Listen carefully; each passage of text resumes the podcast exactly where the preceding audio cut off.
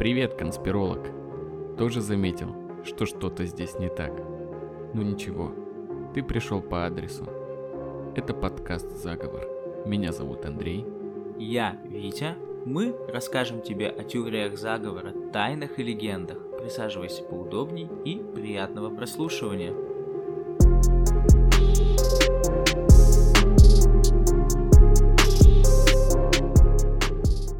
Мнение авторов данного подкаста может не совпадать с общепринятым. Подкаст не имеет цели кого-то оскорбить и тем более призвать к чему-то незаконному. Все материалы носят исключительно ознакомительный характер. For as long as I can remember, I've had an interest in what some people condescendingly term conspiracy theory. Всем привет, это подкаст «Заговор», меня зовут Андрей. Всем привет, я Витя. Сегодня мы поговорим об одной из самых попсовых теорий заговора. Нет, нет, об одной из самых рок-н-ролльных теорий заговора. О, ну может и так. О том, что Элвис Пресли инсценировал свою смерть и не умер 16 августа 77 года. Вообще, очень популярная тема инсценировки смертей знаменитостей. Да, подобное говорили о Курте Кобейне, принцессе Диане, Тупаке и даже о Децеле. Еще есть такой немного другой вектор у этого, о том, что кто-то умирает, а за него продолжают выступать другие люди под его личиной, как с Эврил Лавин или Аврил Лавинь. То же самое говорят, например, про Пола Маккартни. И вот во всей этой купе Элвис самый популярный человек, поэтому о нем мы и поговорим. И Элвис Пресли, по версии конспирологов, первопроходец в нелегком деле инсценировки собственной смерти. Я, кстати, даже видел клевую рекламу какого-то пива, то ли Карлсберг, то ли что-то такое, где на острове, на каком-то удаленном, они же все скрываются на островах, видимо, и кайфуют просто от жизни в тишине и спокойствии. И там на острове за баром сидят Тупак, Курт Кобейн, Элвис и пьют это пиво, и все у них хорошо. Надеюсь, так и есть. Для того, чтобы понять, почему люди верят в то, что король инсценировал свою смерть, нужно разобраться в том, как он жил. Итак, 1933 год. Городок Тьюпило, штат Миссисипи. Маленькая точка на карте в окружении пары небольших ручьев, кукурузных, хлопковых полей. Этот город так называемых «бедных белых», фабричных рабочих. Он имел репутацию довольно грубого места. В около 4 утра 8 января 1935 года на свет рождается Элвис Пресли. Но его рождение сопровождается семейной трагедией. Он был не первым ребенком. На 35 минут раньше рождается его брат-близнец, и, к сожалению, он при рождении был мертв. Близнецов назвали Джесси Геррен и Элвис Эрон. Я смотрел документальный фильм от Первого канала про Элвиса, и эта информация там преподнеслась следующим образом. Ведущий сказал, Жизнь певца началась с трагедии. Еще в утробе он убил своего брата. Как? На этом моменте этот фильм я смотреть перестал. Это жуткая желтуха. Я вообще... Ну слушай, он мог э, в утробе поглотить своего брата, забрать все его силы. Это как-то объясняет его сверхпопулярность. Нет, его брат же родился. Во-первых, зачем, зачем нам поглощение младенцев в утробе на третьей минуте выпуска, а во-вторых, его брат родился. Ладно, забыли. Тут важно проговорить, что эта ситуация очень повлияла на родителей Элвиса. И сначала они эту информацию от него скрывали, но потом в один из своих дней рождения он заметил, что родители плачут, и он спросил, что, ну, почему? День рождения же радостный праздник и все такое. Ему рассказали эту историю, она произвела на него сильное впечатление, и он чувствовал связь со своим братом, и они вообще вели себя так, как будто не то чтобы он жив, но как будто он с ними, его сила с ними, его дух с ними, в общем, его брат, который умер сразу после рождения, остался частью его семьи. Ну, блин, знаешь, как люди, которые говорят, что не любят свой день рождения и там скрывают дату в соцсетях к этому дню, чтобы их не поздравляли, типа такие, о, мне не нравится мой день рождения. Вот уж кому действительно не нравится его день рождения, какой ужас. Да. И это важный момент в нашем подкасте. Тут мы галочку поставили, запомнили, что брата звали Джесси Геррон, и то, что для их семьи он играл значимую роль.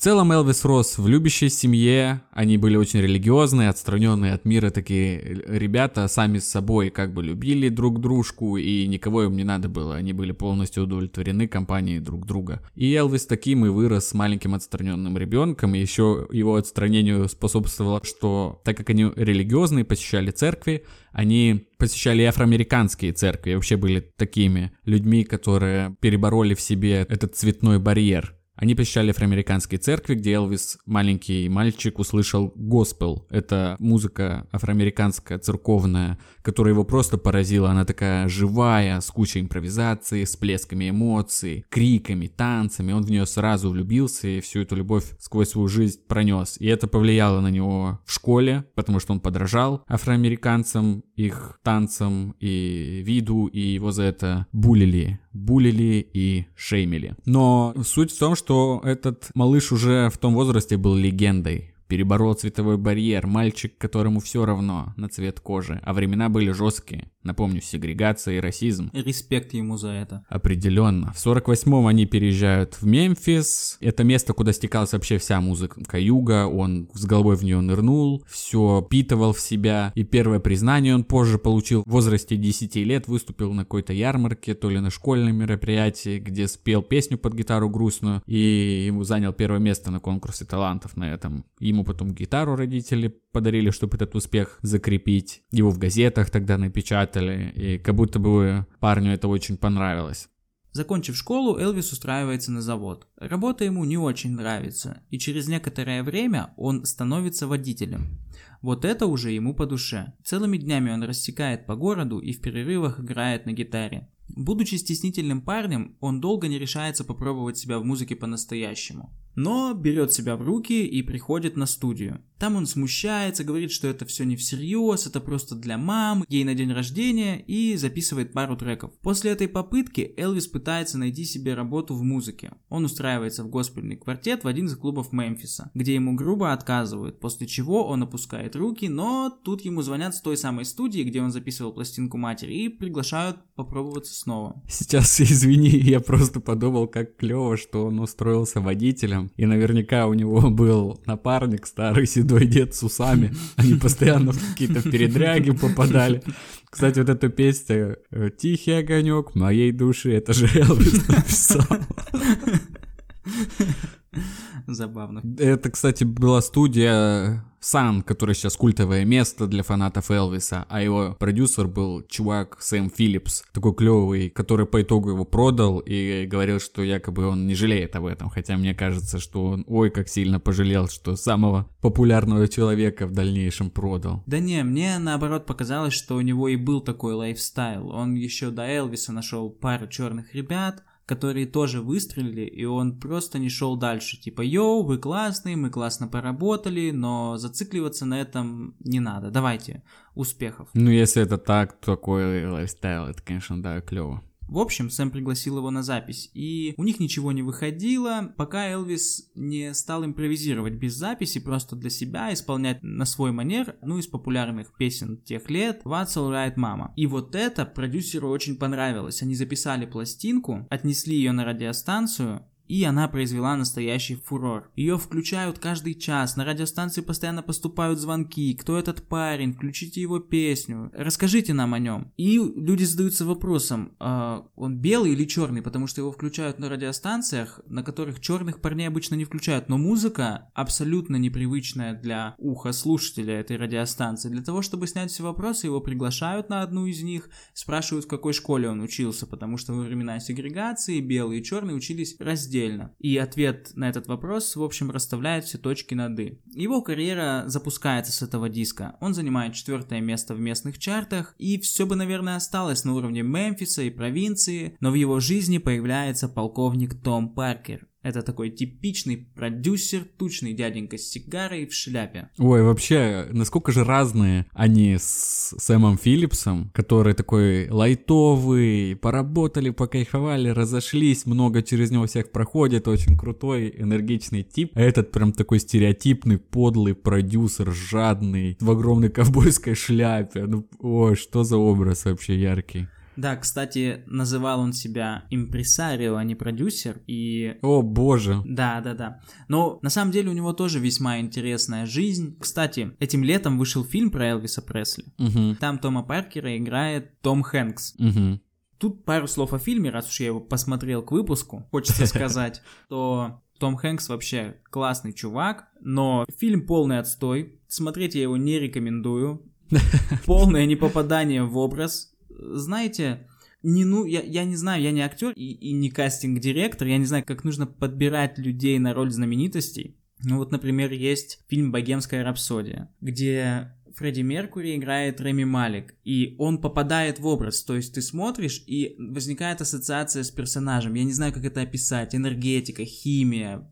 Это работает, в общем, ты веришь что это Фредди. Также, например, происходит с Уинстоном Черчиллем, например, в сериале «Корона» или в фильме «Темные времена». Но тут есть такой интересный момент в фильме, когда, ну, концовка, и как водится в байопиках и биографических фильмах, показывают реальные кадры. И это такая колоссальная разница. Эти кадры не стоило вставлять в фильм создателям, они дискредитируют игру актера, они дискредитируют процесс, потому что ты смотришь, так вот какой был Элвис, он такой живой, он такой настоящий, он такой классный, от него прет такая энергетика. А то, что его сыграло, это просто катастрофа. 2.40 просто в пустоту. Неинтересно, не круто, не смотрите. Если хотите посмотреть байопик про музыканта, лучше посмотрите Богемскую рапсодию. Богемская рапсодия это кайф. Понятно. И что там с своим Томом Паркером? Ну, Том Паркер, получается, довел Элвиса до смерти по фильму. Он просто доил его как корову и подлым образом вынуждал его делать то, что Том Паркер хочет, там спекулируя там мертвой мамой, чего бы она хотела, братом, там позаботься об отце и так далее, не давал реализовывать себя Элвису в том, что он хотел. Ну и параллельно играл в азартные игры, все бабки проигрывал. Короче, стереотипнейший продюсер, который в конце фильма говорит, он, кстати, отвечает на загадку всех конспирологов, что случилось с Элвисом. Он говорит следующее. Многие говорят, что Элвиса убил я но на самом деле Элвиса убила его любовь к вам. Ну, такое, в общем. Не рекомендую mm-hmm. к просмотру.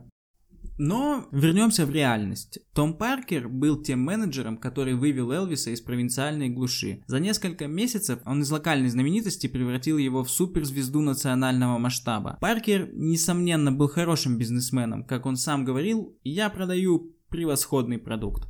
Угу. Пресли продолжает выпускать песни, и они неизменно попадают в национальные чарты. Своей манерой выступления он нарушает сразу два табу. Белый парень, который поет черную музыку, и при этом он ведет себя развязно и сексуально во время выступлений. В то время это не считалось нормой. Большая часть слушателей были людьми старой закалки, прошедшие войну, сильно верующие, и многих это шокировало. И в тот же момент это сделало его кумиром американских подростков и врагом их родителей. Он даже рассматривался как определенная угроза безопасности США. Поведение Элвиса на сцене называли сексуальным самоудовлетворением и сравнивали это с мастурбацией. Хотя я смотрел танцы Элвиса, и чуваки, которые называют это мастурбацией, похоже, ни разу не мастурбировали или делали это как-то иначе.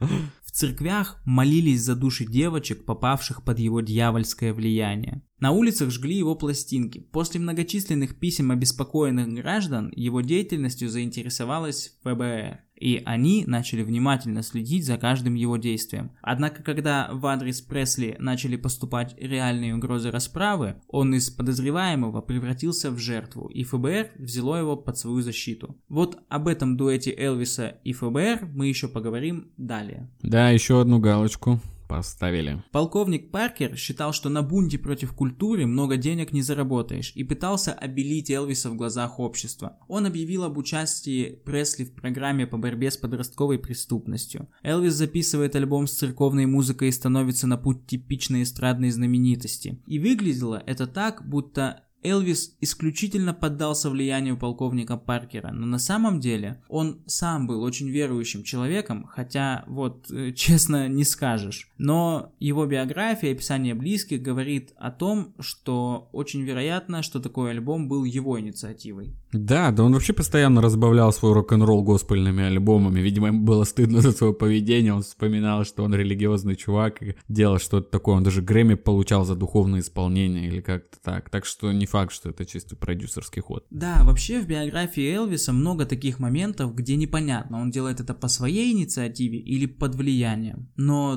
тут я склоняюсь все же, что то он делает это сам. Да мне вообще кажется, что такой отвратный продюсер, как Том Паркер, наоборот бы подумал, что на сексе можно зарабатывать куда больше. Так что иди и отымей этот микрофон, засунь его себе в рот, что-нибудь такое.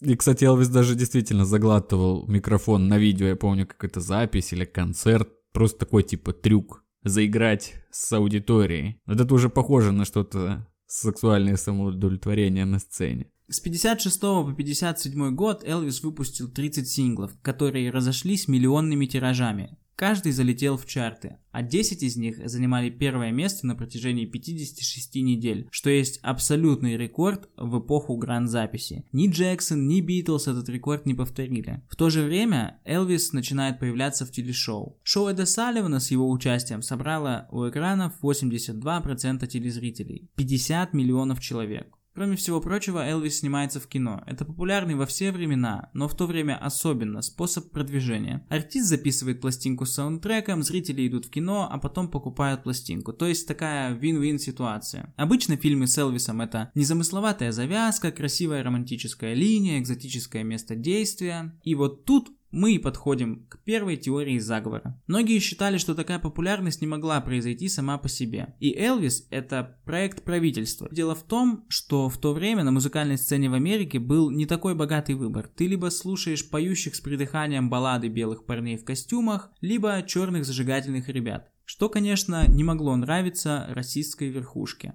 Им нужен был белый кумир молодежи, место которого и занял Элвис Пресли. Но тут в оправдании можно сказать, что Том Паркер говорил еще до этого, типа я разбогатею в тот день, когда найду белого парня, который способен петь как черный. Может быть, и это действительно сыграло. Но, тем не менее, кто-то верит, что этот парень проект правительства. Заметим, кстати, что мы рассказали только начало его карьеры, а уже дважды фигурирует ФБР. Заметим, галочку поставили.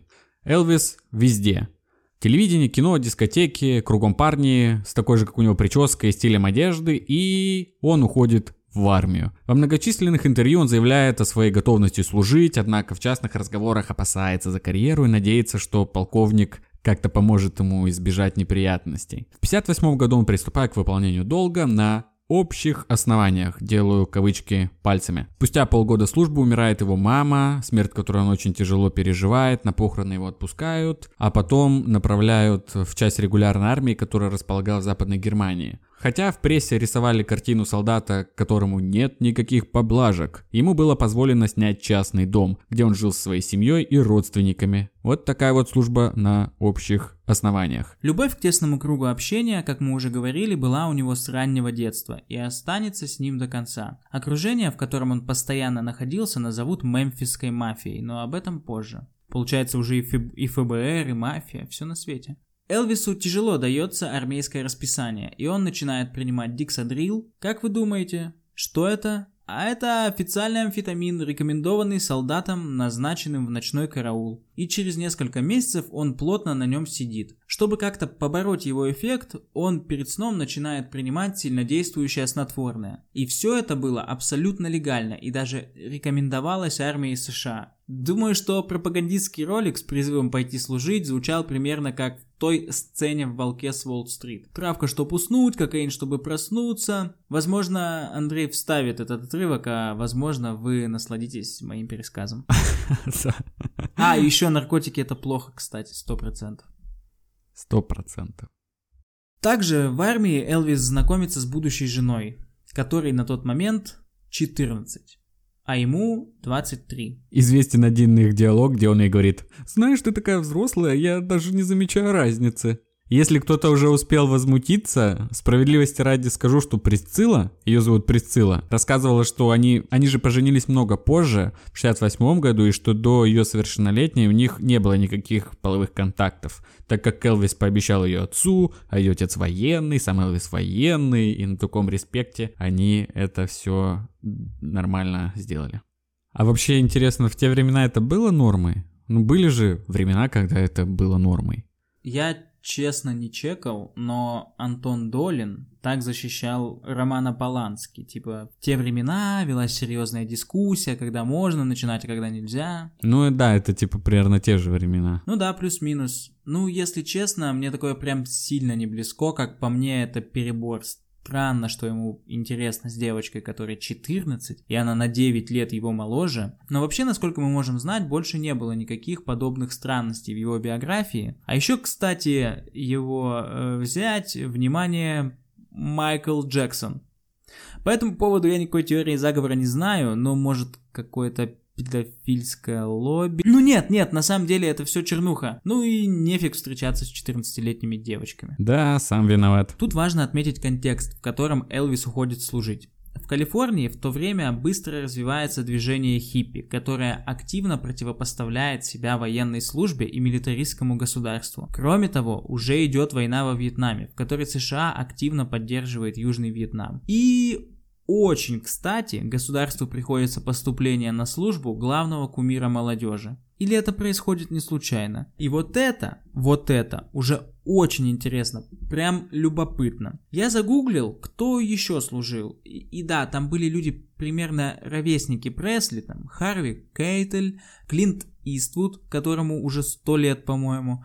Серьезные мужчины, в общем, по ним видно, что прям армейская закалочка. Но, естественно, никто из них и близко не был на уровне Элвиса. А еще это времена зарождения хиппи, мир, добро, позитив, и было прям просто необходим такой жест, особенно от кумира молодежи. Я думаю, да, тут все не просто так. В одном из интервью его спрашивают о советах, которые он мог бы дать сверстникам. И он отвечает, это нужно пройти честно. И так для вас же лучше. Потому что вам их не побороть. В целом, невозможно отрицать, что служба Элвиса на общих основаниях, которая освещалась по телевидению, повлияла на желание многих пройти военную службу и послужила отличной рекламой для армии США, которая так была нужна им в тот период. Прогрессивная молодежь отвернулась от Элвиса. Джон Леннон однажды сказал, Элвис умер в тот день, когда пошел в армию. Пресли возвращается в Штаты 2 марта 60 -го года и уже через три дня демобилизируется звание сержанта. Он сразу берется за работу, и уже через месяц выходит новый альбом «Elvis is Back». Пока он служил, изменились технологии звукозаписи, со всем этим новым звуком он врывается, естественно, сразу фурор, ажиотаж максимальный. На этой волне он появляется в телешоу Фрэнка Синатры, который назывался, спецвыпуск назывался «Добро пожаловать домой, Элвис». Это тоже собрало безумное количество телезрителей у крана, полковник к тому времени нехило так заработал. За 8 минут эфира 125 тысяч долларов. По тем временам гонорар неслыханный.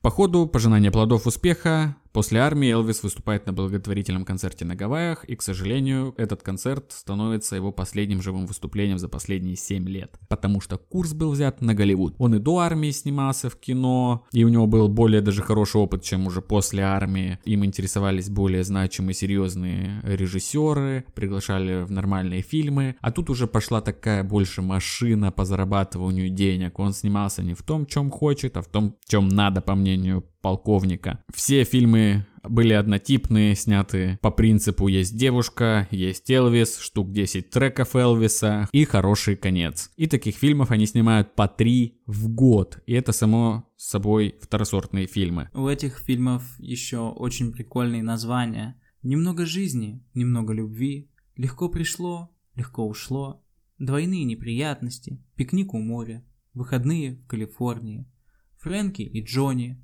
Рай в гавайском стиле. Ой, ну прям да, такие легкие мелодрамы, что-то такое. А фильмы, в которых хотел сниматься сам Элвис, и даже в парочке снялся таких, которых он сам хотел, критиками горячо не встречались, полковник их быстро забраковывал и отправлял уже по наработанной схеме. 27 фильмов в 60-х было снято с его участием. Они все были растоптаны критиками, их называли пантеоном дурного вкуса. К 67 году было уже понятно, что так продолжаться продолжаться не может. Вообще репутационный удар в этот период Элвис перенес непоправимый. Те, кто его искренне любил, уже как-то посмеивались над ним. Ну, несерьезно это все было. Конечно, денег это приносило очень много, но в общем все подходило к своему логическому концу. Не с очень, конечно, хорошими результатами, но тем не менее тот период он смог как-то для себя хорошо закончить. Он выпустил госпельный альбом, который взял Грэмми, и в 67-м женился с Прицилой, а в 68-м появилась его единственная дочь Лиза Мари. Будущая жена Майкла Джексона. Да, так и есть. И Николаса Кейджа. Что? Да, отдельно решил уточнить про Лизу Мари и наткнулся, что она была замужем за Николасом Кейджем. Клево, блин. Ну, ладно. Карьеру было нужно как-то восстанавливать. Он делает вот конем, идет на телевидение, на котором-то так давно не появлялся. У него там не, не было живых выступлений долго. Собирается, одевает сексуальный кожаный костюм, выходит на сцену, куча камер. По телеку это все крутят, и выступает он просто с ног сшибательно. И журналисты описывали это так, что есть что-то волшебное, когда потерявший себя человек находит дорогу домой. Красиво. А вот именно. А дальше идет очень интересная часть биографии, к которой мы еще вернемся. Это общение Элвиса с президентом. Изначально он писал ему письмо, после чего он с ним встретился. Это было в 70-м году с президентом Никсоном. Элвис был патриотом и писал письмо о том, что он человек, который имеет большой ресурс, который с помощью этого ресурса может помочь в борьбе со всем злом, которое губит США. По его мнению, это была культура хиппи, наркомания и Битлз. Давай я предлагаю зачитать это письмо. Давай. Уважаемый господин президент, во-первых, я бы хотел представиться. Я Элвис Пресли, я восхищаюсь вами и с большим уважением отношусь к вашей работе. Я беседовал с вице-президентом Агню в Палм-Спрингс три недели назад и выразил беспокойство за нашу страну. Наркоманы, хиппи, СДС, черные пантеры и тому подобное не считают меня своим врагом и не относят меня к тому, что они называют истеблишментом. Я называю это Америкой, которую люблю. Сэр, я хочу помочь. Сэр, я хочу и буду делать все, что в моих силах чтобы помочь стране. У меня нет иных мотивов, кроме как помочь своей стране. У меня нет намерения получать какие-то звания или должности. Я смогу принести и принесу больше пользы, если стану федеральным агентом с широкими полномочиями. И я буду помогать, делая это через мою связь с людьми всех возрастов. В первую очередь, я артист. Но все, что мне нужно, федеральные полномочия. Я летел на этом самолете с сенатором Джорджем Мерфи, и мы обсуждали проблемы, с которыми наша страна столкнулась. Сэр, я остановился в отеле Вашингтон. Комната 505, 506, 507.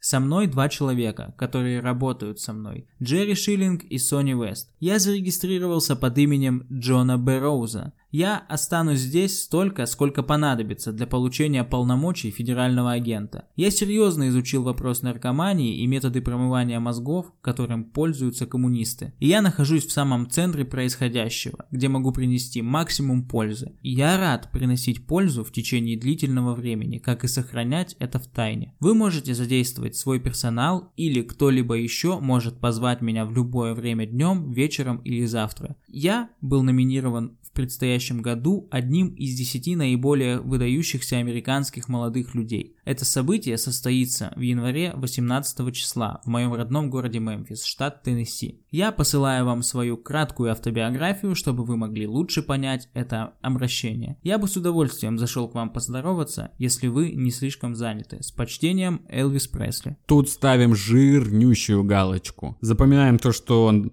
зарегистрировался под именем Джон Берроуз. Еще смешно, что он сказал, что может помочь в борьбе с наркоманией, потому что находится в центре событий, как будто он прям вокруг наркотиков стоит, употребляет их. На самом деле так и есть, так и было. Он глушил таблетки десятками штук и думал при этом, что он не наркоман, потому что их ему доктор выписывал. Да-да-да, еще после такого письма он должен выступить в Лужниках с песней «Кукушка». Да. Да. Ну, да. Вот он сказал, что ему не нужно никаких значков в этом письме, но, насколько я знаю, он вообще любил коллекционировать свои символы патриотизма. Он был лютым патриотом и к тому моменту уже имел два каких-то звания. Помощник шерифа какого-то там округа, еще кто-то. И при этом он в итоге получил свой значок федерального агента по борьбе с наркотиками именно. Итак, 70-е. В эти годы Элвис активно гастролировал. просто ударился в живые выступления. Все началось с Лас-Вегаса, но та публика ему быстро наскучила, и он хотел быть ближе к простому народу. И каждый год 70-го он ездил в туры, давал по 120-170 концертов, и вроде все стало налаживаться. Но брак к тому моменту уже дал трещину они с женой изменяли друг другу. Да, грязь пошла. И его жена призналась в 72 году в том, что она изменяла ему с инструктором по карате Майклом Стоуном, которого ей Элвис сам и порекомендовал. Вообще Элвис очень любил карате, и его вот этот поздний самый узнаваемый образ, внешний вид, одежда, вдохновлен частично карате. И как же неловко все вышло. Да, и вот уж ситуация, в которой ничего не сделаешь. Да-да-да. Твоя девушка уходит к тренеру по карате, но Элвис хотя бы мог утешиться тем, что он очень богатый и знаменитый. Если ваша девушка уйдет к тренеру по карате, то вам нечем будет себя утешить. Ой, да. И вот в ходе гастролей своих, нагрузка, в которых очень огромная, 170 концертов в год, по два концерта в день, физический и психологический стресс, он был ужасно измотан, и некоторые случаи, которые происходили, такие как нападения, на него несколько раз нападали, еще больше подрывали его здоровье. Он даже подозревал этого каратиста в том, что он хочет его убить и чуть ли не нанимает человека, чтобы разобраться с ним, но слава богу до этого дела не доходит. Кстати, на Элвиса серьезное впечатление оказало убийство Мартина Лютера Кинга, борца за права чернокожих. Мы ранее уже говорили, что Элвис преодолел цветной барьер в раннем возрасте, и у него было много там приятелей чернокожих, с которыми он музыкой вместе занимался, много друзей, знакомых. Мартина Лютера Кинга убили еще и в Мемфисе, то есть э, в городке, где он жил и приобрел свою знаменитость. Это произвело на него сильное впечатление. Также сильнейшее впечатление на него произвело убийство Джона Кеннеди. Как мы только что поняли, он был супер-мега-сверх-кибер-патриотом Америки. И смерть президента, еще и такая трагическая, произвела на него впечатление. Ну и, конечно, убийство Шерон Тейт, наделавшее шуму в те времена. Тем более, что убили ее как раз представители той части общества, которую Элвис считал врагами Америки. Все это в совокупности вызвало у Элвиса некую паранойю, поскольку он понимал, что популярности он ни одному из перечисленных персонажей не уступает, а скорее превосходит. И если убить могут и их, то и до него могут, наверное, добраться. Да, он вообще сильно параноил. И вокруг него постоянно было много агентов ФБР, которые его охраняли. Там были были ФБР, полиция, личная охрана, но тем не менее Элвис все равно с собой на концерты выходил с двумя стволами. Один там в сапоге, другой за поясом. Жесть, конечно, это прям такая черта интересная, он прям американец до мозга костей просто. Да-да-да-да-да. И, само собой, это все до добра не доводит, и новыми красками играет его любовь, приобретенная еще в армии, к наркотикам. И он продолжает жить по тому же принципу, что и там. Пил стимуляторы, чтобы проснуться, снотворные, чтобы уснуть, схема отработана. И уже в 73-м дважды в течение года он ловил передоз. И в этой наркомании сильно ему помогал тот факт, что он брал наркотики у врача, а не из подворотни. И поэтому он не наркоман, а вот они все наркоманы, которые в подворотнях покупают у каких-то драг-дилеров. И в таком темпе все катится в яму. Он, конечно, старался не отменять концерты, но в, любом состоянии выходил и был готов отрабатывать, но уже не всегда получалось. Там уже и с финансами начались небольшие проблемы. У Элвиса было три самолета, огромное состояние, куча персонала, это мемфисская мафия, которую он обеспечивал полностью и содержал. И его отец нач- решил заняться финансами и понял, что расходы нужно подсократить. В 1976 году он увольняет пару человек из мемфисской мафии, которые как бы его родня, друзья, которые, ну, ему важен этот близкий круг общения, они выполняли функцию какую-то типа телохранителей. Но и Вернон их увольняет. И по слухам это было не из-за сокращения расходов, а потому что они начали пытаться оградить Элвиса от наркотиков. Но это ему было не нужно, хотя странно, что отцу это, видимо, было нужно. И вот в один момент в ходе сокращения расходов отец Элвиса решает продать самолет. И в ходе продажи Вернон натыкается на человека, которого звали Федерико Питер Про. Ставим галку, к нему мы еще вернемся. В тот момент Элвис полностью ограничил свое передвижение, замкнулся дома у себя, в комнате, в Грейсленде, э, занимался каким-то спиритизмом, оккультизмом, всякой странностью. И вечером вторника, 16 августа 1977 года, Пресли должен был вылететь из Мемфиса в очередной тур. тот же день Джинджер Олден, это на тот момент его подружка, с которой он мутил уже после развода, обнаружила его без сознания на полу в ванной комнате собственного особняка в Грейсленде. Согласно ее рассказу, Элвис выглядел так, как будто все его тело застыла в сидячем положении во время пользования туалетом, а затем просто упала вперед в том же самом положении и застыв. Вот почему я бы не хотел стать знаменитым. Такая подробность это просто ужас. Ну вот зачем? Зачем? Да, причем были моменты, когда пытались обелить некоторые аспекты жизни Элвиса. Кому-то приплачивали, чтобы что-то не всплыло, о чем-то умолчали. А тот факт, что он умер на толчке сидя, боже мой, это надо же было, надо было постараться, чтобы как-то это не узнали. Застыл. Застыл, упал, и так его нашли. Вот как умирают короли. После шахматной партии пешка и король попадают в одну доску. И, наконец, мы подходим к конспирологии. Какое-то невероятно долгое у нас вступление, долгая часть биографии, по-моему, неуместно. Не знаю, напишите комментариях в нашей группе ВКонтакте, как вам трехчасовые выпуски, наверное, не знаю, сколько он получится. На хронометраже уже час. Нет, но это было важно, это было важно, потому что мы должны были описать, откуда ноги-то у всего растут. Это же все не на пустом месте возникло, так что тут было невозможно без его биографии. Да и вообще Элвис клевый чел, и интересно послушать, чем, как он жил, это же легенда. Ладно, напишите нам обязательно отзывы ВКонтакте под постом, Будем рады. Подписывайтесь на все платформы, где мы выкладываем подкасты. Яндекс Музыка, Apple подкасты, Контакт, Кастбокс так далее. Google подкасты. Много площадок. Подписывайтесь, слушайте. Пишите обратную связь. Будем рады. Ладно, все, поехали про конспирологию. Странности начинаются буквально сразу. Общественности о смерти Элвиса сообщили днем 17 августа. Директор фан-клуба Элвиса Мария Коламбус говорит, что она позвонила отцу Элвиса договориться о встрече, о их приезде, участии в похоронах, чем-то помочь. Это же ярые фанаты, они всегда там готовы. Но отец ответил ей отказом. И она считает, что это очень и очень подозрительно. Позже они все-таки приезжают в Грейсленд и почему-то им дают ознакомиться со списком вещей Элвиса, что вообще весьма странно. Была проведена опись имущества и составили список вещей, и органы дали фан-клубу доступ к ним, к этим записям. На самом деле я сомневаюсь, что органы дали этот список. Скорее всего, он как-то утек через анонимные телеграм-каналы. Ну, я не знаю, как какими-то серыми схемами они получили доступ к этим записям или вообще выдумали это, но, со слов этой Марии Коламбус, список вещей был очень странным. Там не хватало фотографий матери Элвиса, не было фотографий дочери Элвиса, не было его дневников, что, мне кажется, вполне логично. Такие вещи не указывают в описи я, конечно, этот список не видел, может он действительно был очень подробный. Но что действительно странно, в описи было 6 очков. Хотя было известно, что Элвис был большим любителем очков. Он носил очки в дорогих оправах, всякие разные, их у него насчитывалось до 500, но в описи оказалось всего 6. Да, на самом деле опись была очень объемной, 100 страниц там, по-моему. Ну, это логично, потому что умерла знаменитость, возможно, имеет место какое-то ограбление.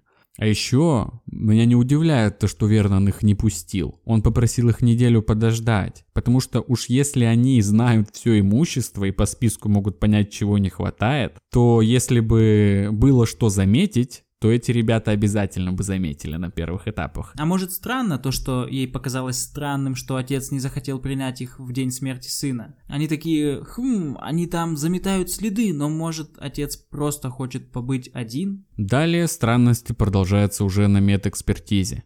Тело Элвиса. Два врача основных, которые занимались этим всем делом, э, их компетентность резко ставится под сомнение, потому что Джерри Франциско, один из них, объявил непосредственной причиной смерти сердечную недостаточность, остановка сердца. Он не упоминал наркотики и дал заключение до того, как все необходимые исследования были проведены. Может, конечно, это отец как-то сглаживал углы, чтобы общественность не узнала, что он наркот. А второй врач его вообще впоследствии лишили лицензии и чуть не посадили, потому что за последние 8 месяцев этого злополучного 77 года он навыписывал Элвису 10 тысяч доз амфетаминов, седативов, вот этих всех барбитуратов, не знаю, как это называется. Да, это типа просто барыга. Ну, типа никаких таблеток не надо выписывать 10 тысяч штук. Абсолютно ничего не надо принимать в таких объемах. Ни аскорбинок, ни рыбьего жира, ничего. Но он же дома постоянно сидел. Да какая разница? 10 тысяч таблеток. Ну, чтоб не ходить лишний раз никуда. Никогда. Больше вообще в жизни не ходить.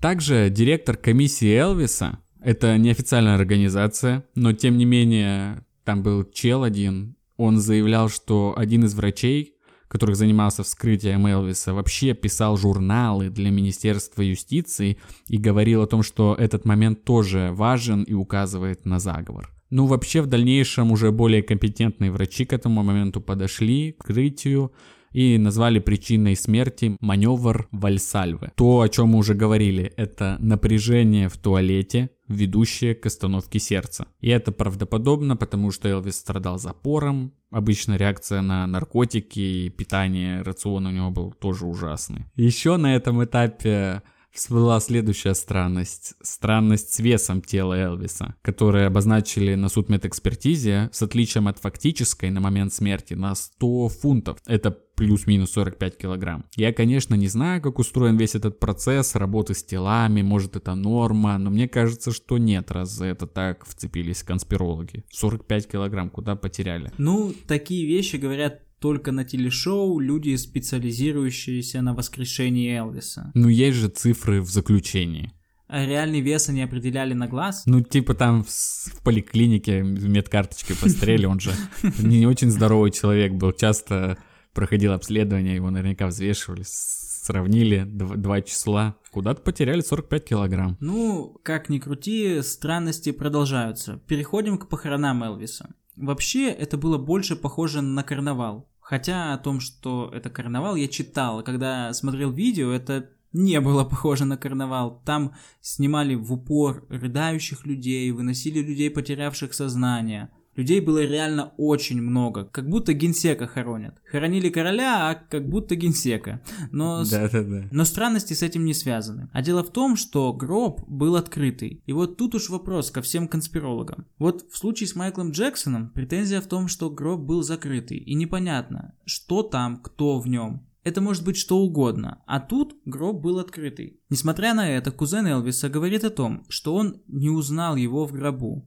С его слов, Руки Элвиса были в идеальном состоянии, хотя при жизни все они были в мозолях от его ярой игры на гитаре. Также он говорит, что видел, как это тело потело, что обычно с мертвыми телами не происходит, но он видел испарину на лбу. Также он сказал, что левая бакенбарда у него отклеилась. И сводится это все к тому, что в гробу лежала, внимание, восковая фигура Элвиса. Это подтверждают и другие свидетели, говоря о том, что от гроба очень сильно веяло холодом, как будто они стояли у открытой морозильной камеры. Дело в том, что это якобы сделано потому, что восковая фигура иначе бы растаяла от жары, и поэтому ее нужно было охлаждать, а для этого в гробу был своеобразный морозильник. От себя добавлю, что я видел фото Элвиса с одного из последних концертов. И если бы мне сказали, что этот чувак через пару дней умрет, я бы с легкостью поверил. Потому что выглядел он очень нездорово. А вот в гробу лежал молодой, подтянутый, красивый парень. Не знаю, может хорошо постарался гример из морга, а может и нет. Кто его теперь знает? Ну да, одно из двух. Либо восковая фигура, либо искусство похоронного бюро.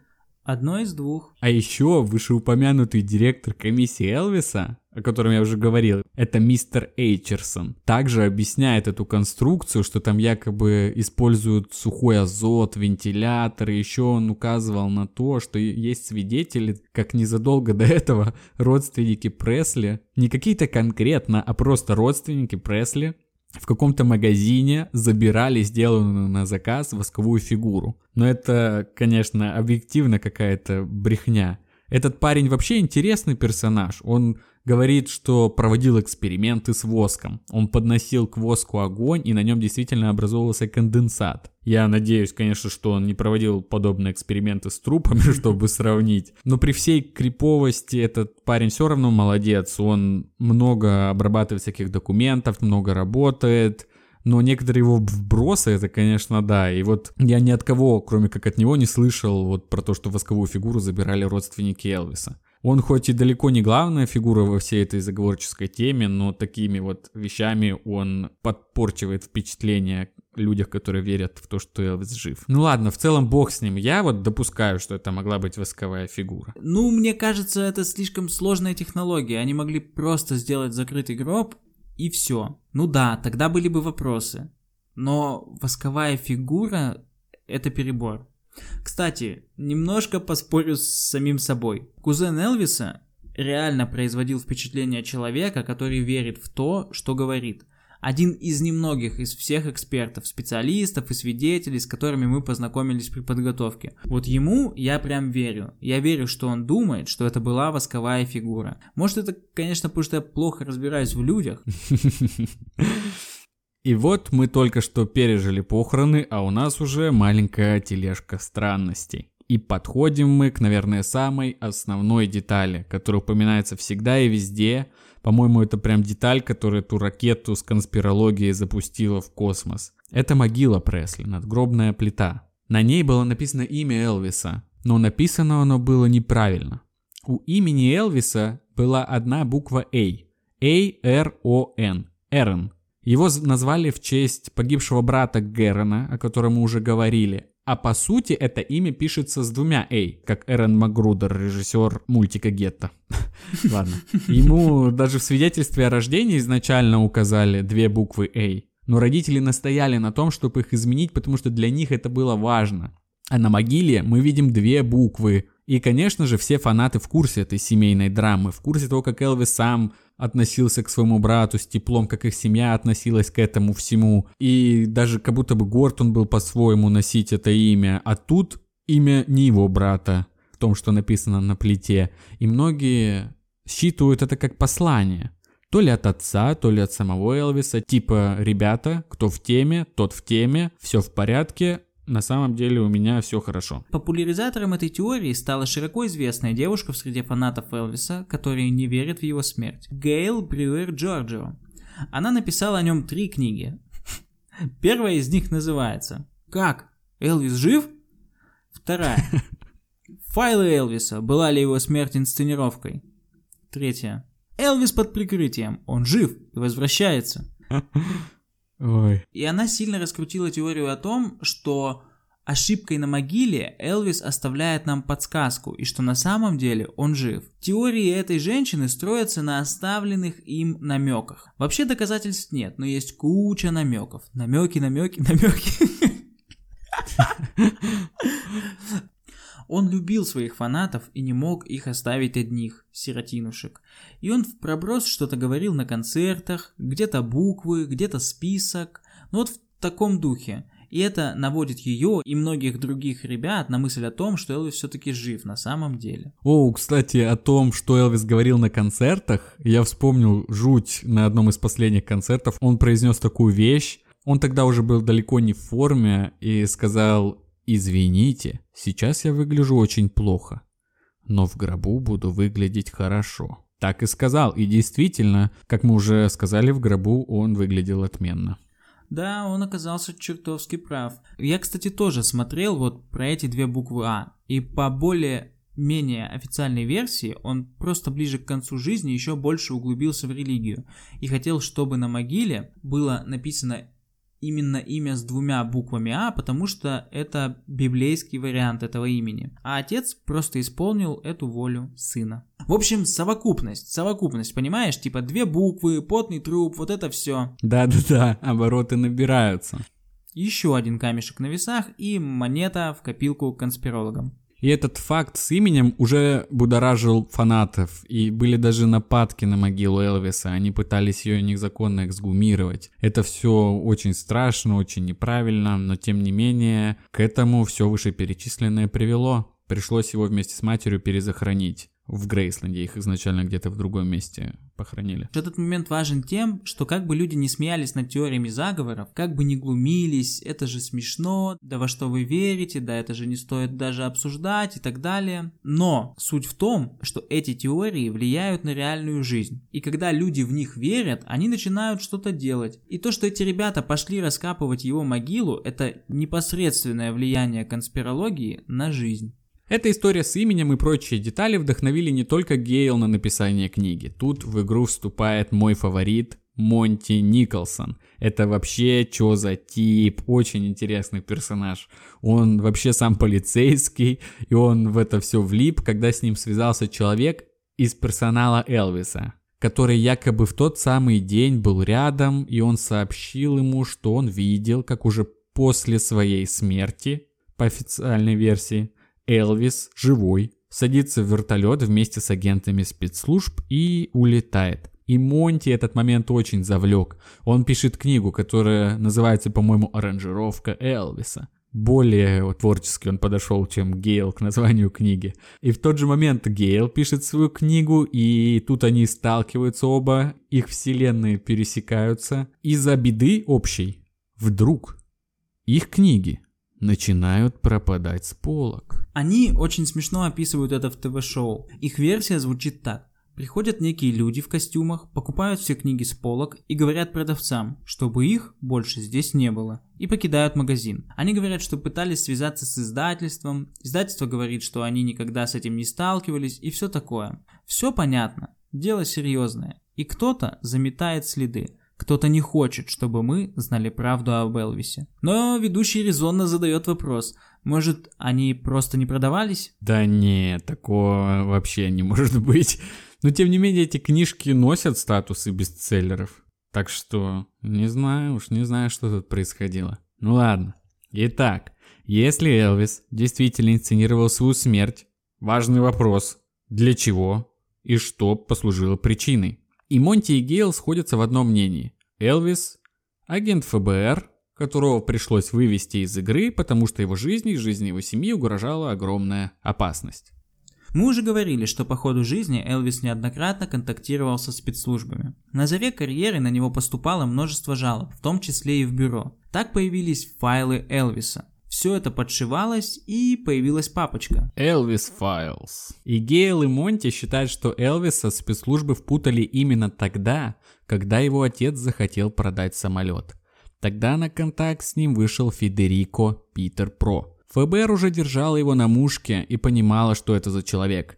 Этот человек был членом ракетирского объединения, которое кошмарило Америку много лет. С американских жителей они поимели выгоды суммарно более чем на 20 миллиардов долларов. В объединении состояли порядка 30-40 человек. Среди них Федерико, вместе со своим товарищем. Он контактировал и взаимодействовал с Элвисом. Да, а организация это называлась «Братство». ФБРовцы вдруг вспомнили о желании Элвиса помочь своей стране, этого ярого патриота, солдата, и обратились к нему за помощью. Пресли должен был как-то внедриться в организацию, накопать достаточно всего, чтобы можно было взять этих парней. И вот Элвис, дождавшись своего часа, начинает погружаться в это дело, внедряется, налаживает контакт, и в результате этих действий все срабатывает как надо. Как итог, Элвису приходится скрываться. По хронологии расклад такой. 4 марта 77 год. Элвис целиком в этом деле. Он едет в отпуск с друзьями, как будто бы понимая, к чему все ведет. Друзья говорили, что он вел себя так, будто это их последняя встреча. Он как бы прощался со всеми. 29 июня 77-го. Элвис дает последний концерт в Индианаполисе. 26 июля. ФБР собирает достаточное количество улик с помощью Элвиса по делу Федерика Питера Про. В начале августа Элвис отчаянно пытается связаться с президентом Картером, чтобы обсудить личные дела. Не знаю уж, насколько это правда. Я не нашел подтверждений того, что Элвис пытался ему дозвониться. Но у него же должен был быть куратор из ФБР, и было бы странно, если бы... Будут проблемы, звони, Элвис. Операцию курирую лично я, президент. Прям мне в любой момент на трубу, вот, все сообщай. Нет, конечно. Если бы так оно и было, то какой-то должен был быть у него руководитель непосредственно из бюро. Может быть, может быть. 15 августа. За день до смерти Элвиса ФБР сообщает, что готово брать Федерика и его компаньона. 16 августа Элвис умирает. Или не умирает. Это самая главная теория, что Элвис инсценировал свою смерть потому что с ним связалась ФБР, и мы так подумали, мы уже упоминали об этом раньше. Взаимодействие Элвиса с ФБР, скорее всего, могло начаться намного раньше. Возможно, этот парень был изначально даже завербован для каких-то поверхностных целей, ну, более простеньких, чем внедряться в тайные организации бандитские. Например, он мог помочь в том, чтобы белый парень внедрился в музыку. В то время это было важно для российской верхушки. Толкал речи против наркотиков, выпускал христианские песни.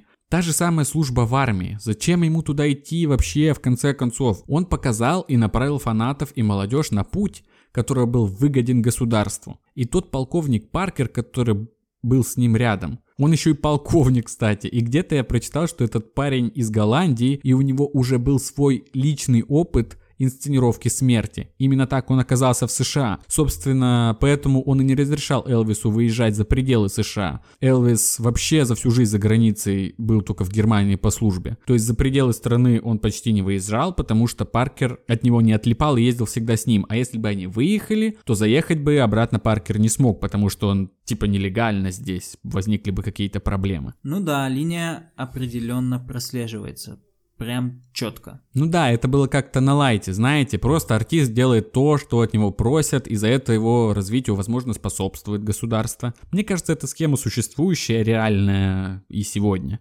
Видимо, когда Элвис проявил инициативу и сказал о том, что он готов на большее, что хочет большего, то его втянули в эту игру.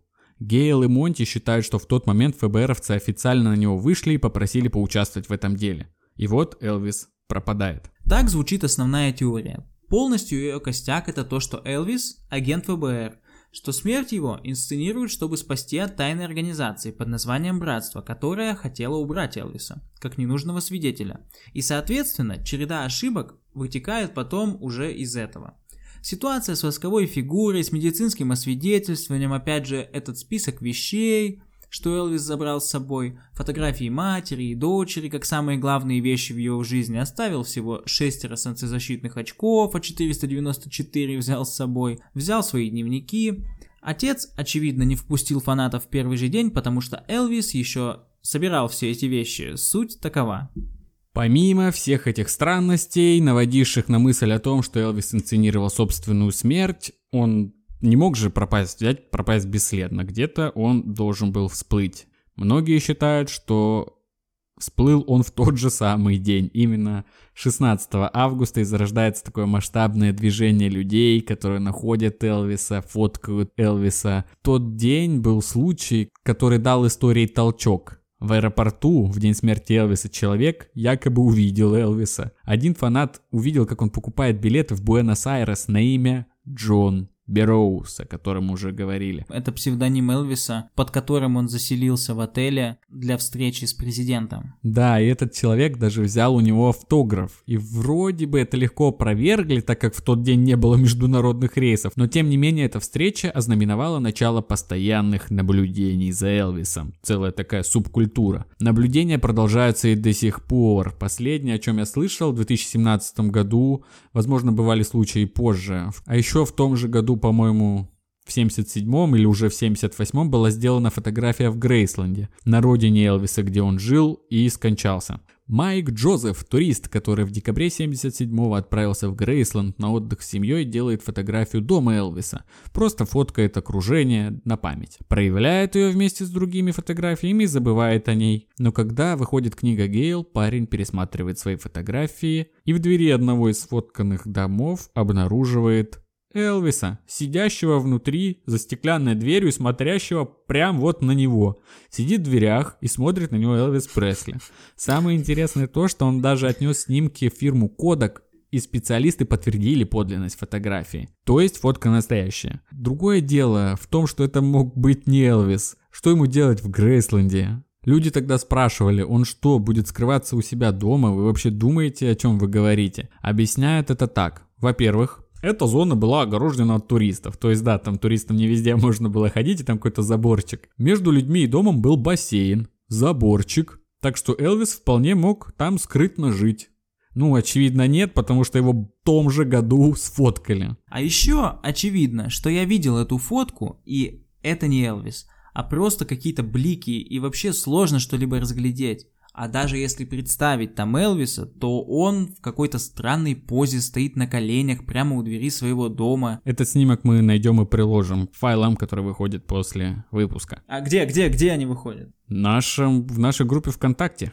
Подписывайтесь на нашу группу ВКонтакте. Этот выпуск такой длинный, что уже два раза приходится говорить об этом. Помимо снимков, люди просто сообщали о местонахождении Элвиса по разным штатам, по своим наблюдениям. Одна женщина, бывший репортер Detroit News, после того, как узнала, что Элвиса видели в Каламазу, штат Мичиган, решила туда отправиться и разобраться в этом деле – Расследование привело ее в офисное здание, купленное недавно тремя бизнесменами и отреставрированное ими. Она заметила, что некоторые этажи в этом здании закрыты для всех людей, но тем не менее она пробирается туда, да еще и не одна, а со своим сыном. Они начали там ходить, чуть ли не выкрикивать, спрашивать у всех, кто там, где Элвис, выходи, Элвис. И после непродолжительных поисков она находит Элвиса. Да, просто находит Элвиса. Она рассказывала, что стоит, значит, Элвис перед ней. Все вообще, кто видел его после смерти, описывают его одинаково. Седина, черные волосы, костюмчик, э, лишний вес. Ну, как сговорились. Да, как сговорились. Она начинает задавать вопросы и говорит, что задавала ему важные вопросы но я не смог найти, какие вопросы именно она ему задавала. Она говорит, что Элвис слушал сначала, кивал головой, потом начал коротко отвечать на ее вопросы, а потом начал заводиться, повышать голос, махать руками, ее быстро после этого скручивают и выводят. Еще интересно то, что в том же Каламазу, Мичигане, делают фотографию Мухаммеда Али, который выходит из больницы. На фото 4 человека. Мухаммед Али, преподобный Джесси Джексон, какой-то тип и Элвис Пресли.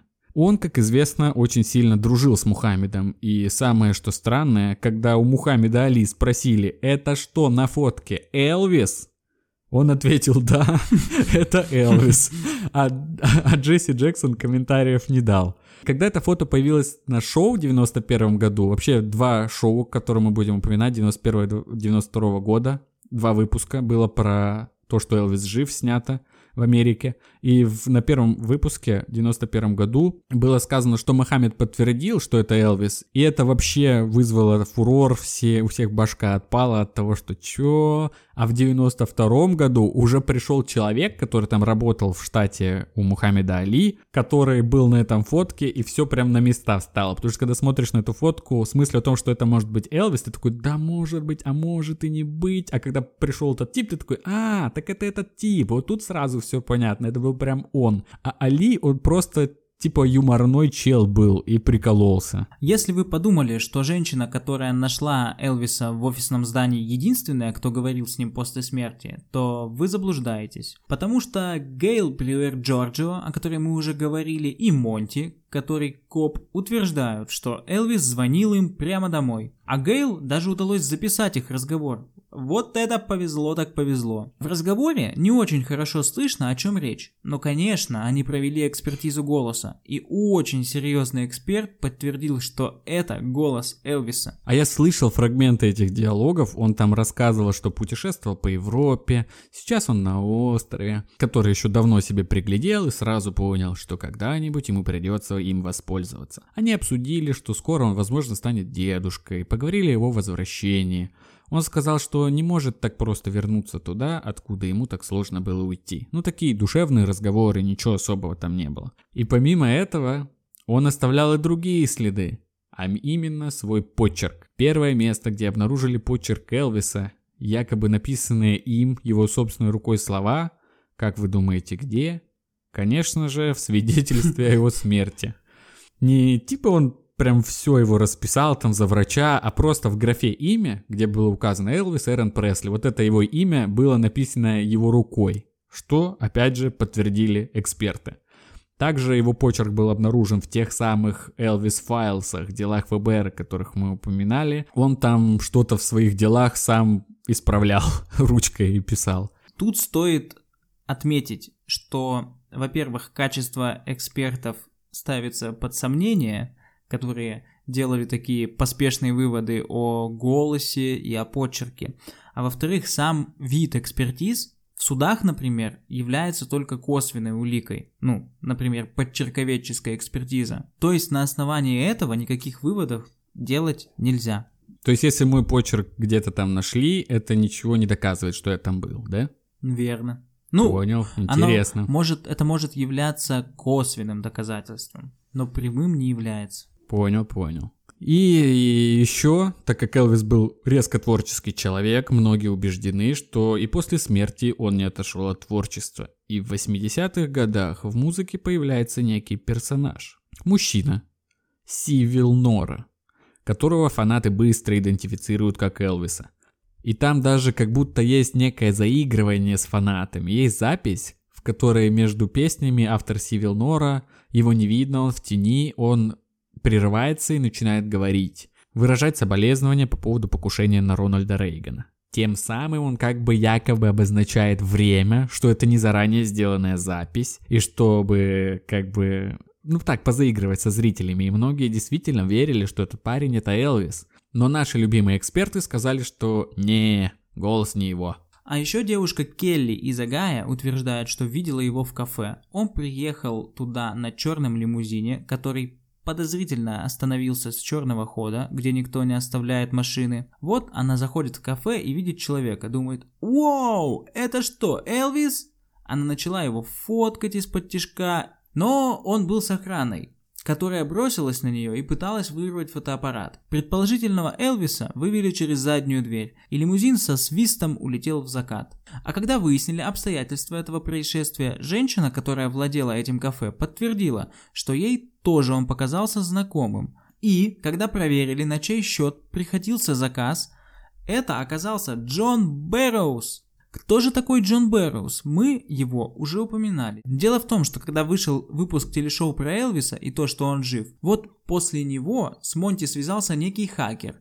И хакер сказал ему, что в номерах страхования и кредитной истории Элвиса он наткнулся на имя Джона Бэрроуза. А как известно всем фанатам, Джон Бэрроуз это и есть Элвис, его альтер-эго, чтобы скрываться от фанатов и общественности. Даже в письме Никсону он упоминает, что он в отеле под именем Джон Бэрроуз. Монти вместе с хакером начинают строить карту передвижений Джона Бэрроуза. Они отслеживаются от форта Уорта, Техас, затем Каламазу, Мичиган. Ага, мы уже там были, когда девушка в офисном здании его засекла. Далее Бирмингем, Алабама, Литл Рок, Арканзас, Шривпорт, Луизиана, Канзас-Сити, Миссури. А самое что важное, отслеживаться начинает этот путь из Грейсленда. Бум! Естественно, наш детектив Монти, которого, видимо, не очень интересовала его основная работа, а он, как мы уже говорили, был копом.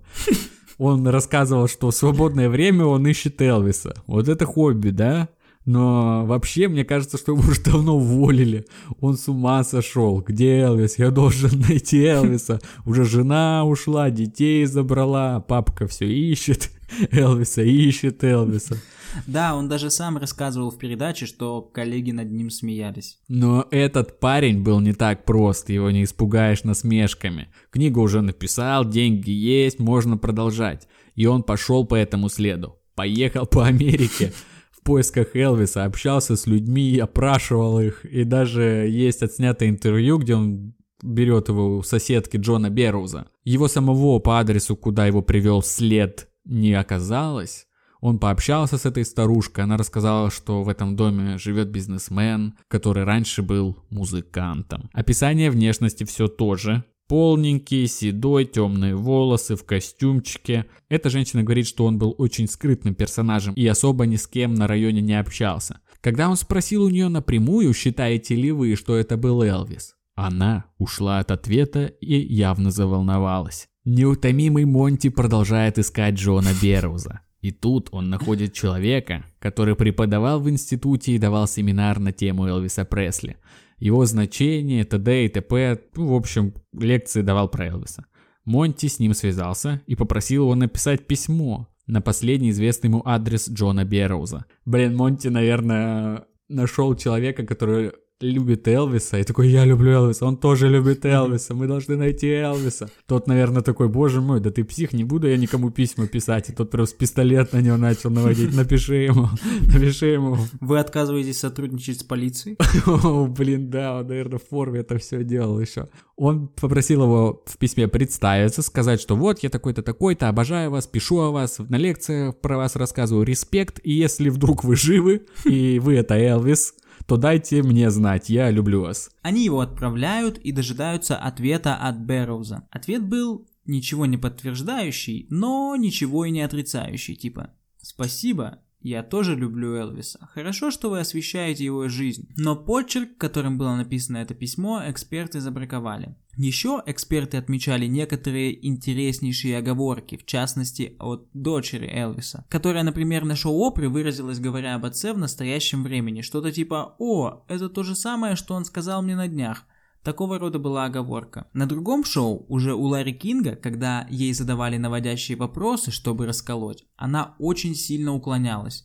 Люди пытались найти доказательства того, что Элвис рядом и контактирует со своей семьей. Джо Эспозита, близкий друг Элвиса, в одном ток-шоу выразился об Элвисе тоже в настоящем времени. А когда его позвали на эту передачу про конспирологию Элвиса, у него спросили за этот момент, говорят, Почему ты так выразился в нем, о нем в настоящем времени? И он так нелепо отмазывался, так как бы отмазывался человек, который точно знает, что Элвис на самом деле жив. Э, я так сказал, потому что он действительно жив, но жив э, как бы в моем сердце. Мы все понимаем, что он вечно будет жить в моем сердце, поэтому я так сказал. В передачах, о которых мы говорили, параллельно проводился опрос, верите ли вы, что король жив. После первой передачи верующих было 78%, а после второй 70%. Это были 91 и 92 года. А еще были источники с опросом за 97 год. Процент верующих сократился до 3 очень разительное падение рейтингов. Да, да, да. А вот общество наблюдателей за Элвисом продолжает существовать до сих пор. Его замечали и на съемках фильма «Один дома» в качестве статиста на заднем плане, и в Грейсленде в качестве садовника. Там такой старый седой мужик в футболке с надписью «Elvis Week». Также он якобы приходил на свое 82-летие на собственную могилу. А еще я видел какое-то интервью у, у кассира Бургер Кинга, который тоже утверждал, что к нему приходил Элвис. Он такой, да, пришел Элвис ко мне. Да, попросил картошки и бургер. Сказал побольше лука добавить. Элвис пришел ко мне, заказал бургер.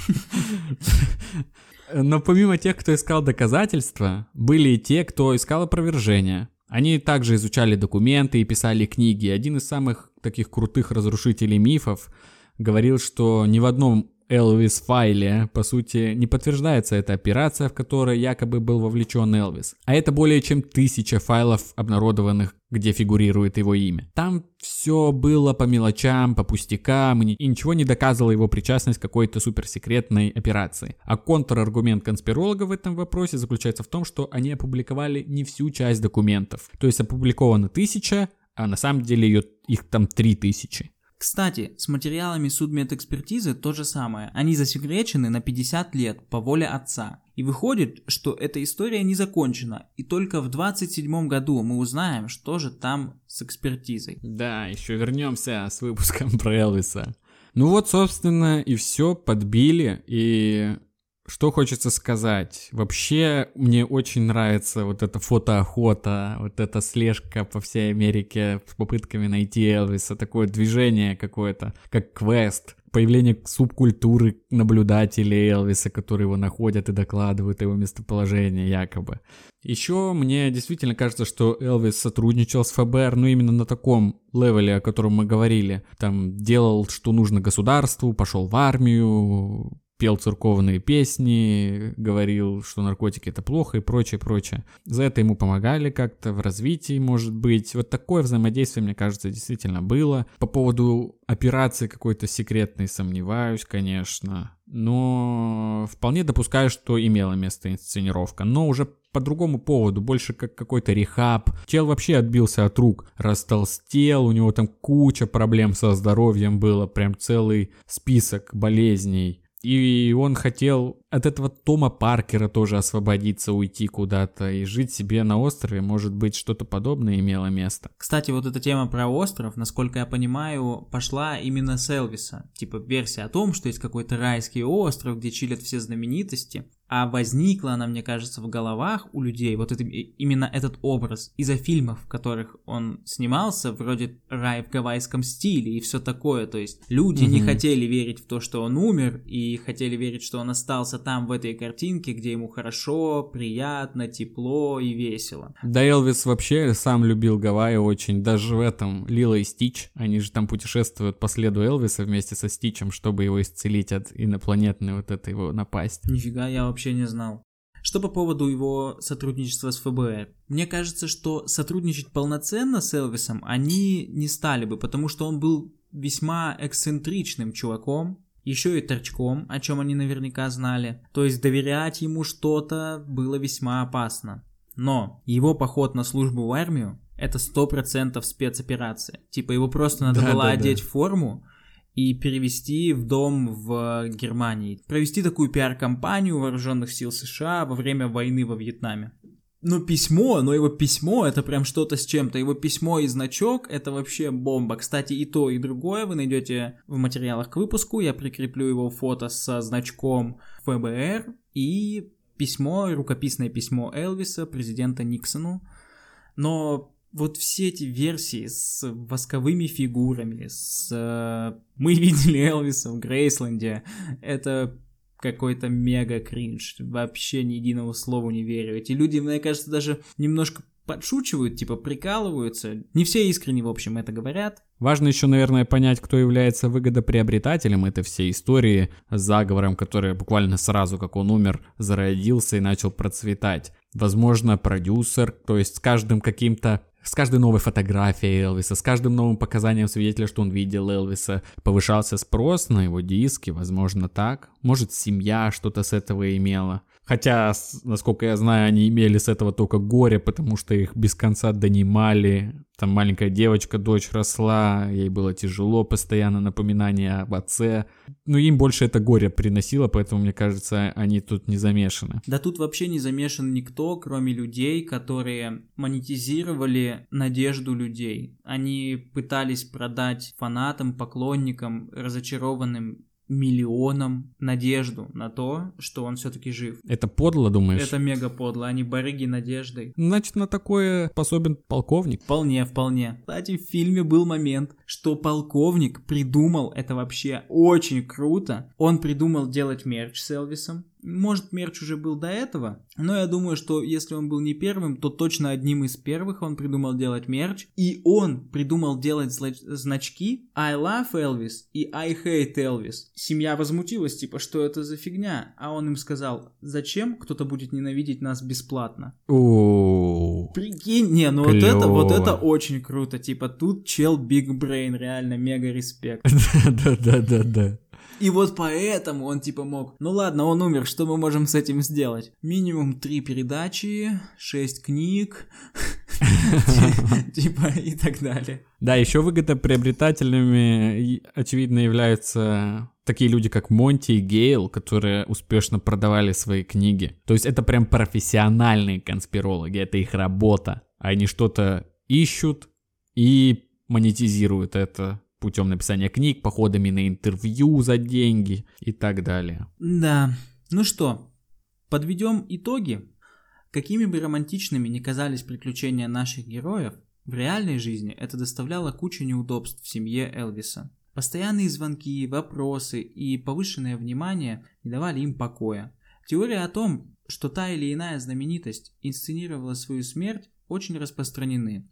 Люди не верят в смерть принцессы Дианы, Тупака, Курта Кобейна, Пола Уокера. Все они на самом деле живут спокойной жизнью на необитаемом острове. Это происходит потому, что наши любимые знаменитости глубоко связаны с нашей развивающейся самостью. Когда эти личности демонстрируют знакомые не понаслышке личные проблемы, это делает их уязвимыми. Из-за этого люди ассоциируют себя с ними. Деятель искусства как бы говорит за них. Эти демонстрации придают цельность и состоятельность созданию собственной идентичности, а также нашему жизненному циклу и серьезным испытаниям. Смерти знаменитостей также напоминают нам о том, что смертны и мы сами, и разбивают миф о вечной жизни в славе. И под конец я прочту интересные комментарии, которые нашел на одном конспирологическом форуме от 21 года. Мне исполнилось 10 лет 16 августа 77 года. Моя мама покрывала глазурью мой праздничный торт. Большим событием того вечера было то, что Элвис должен был быть на концерте в Портленде, штат Мэн, что примерно в 20 милях от города, в котором я жил.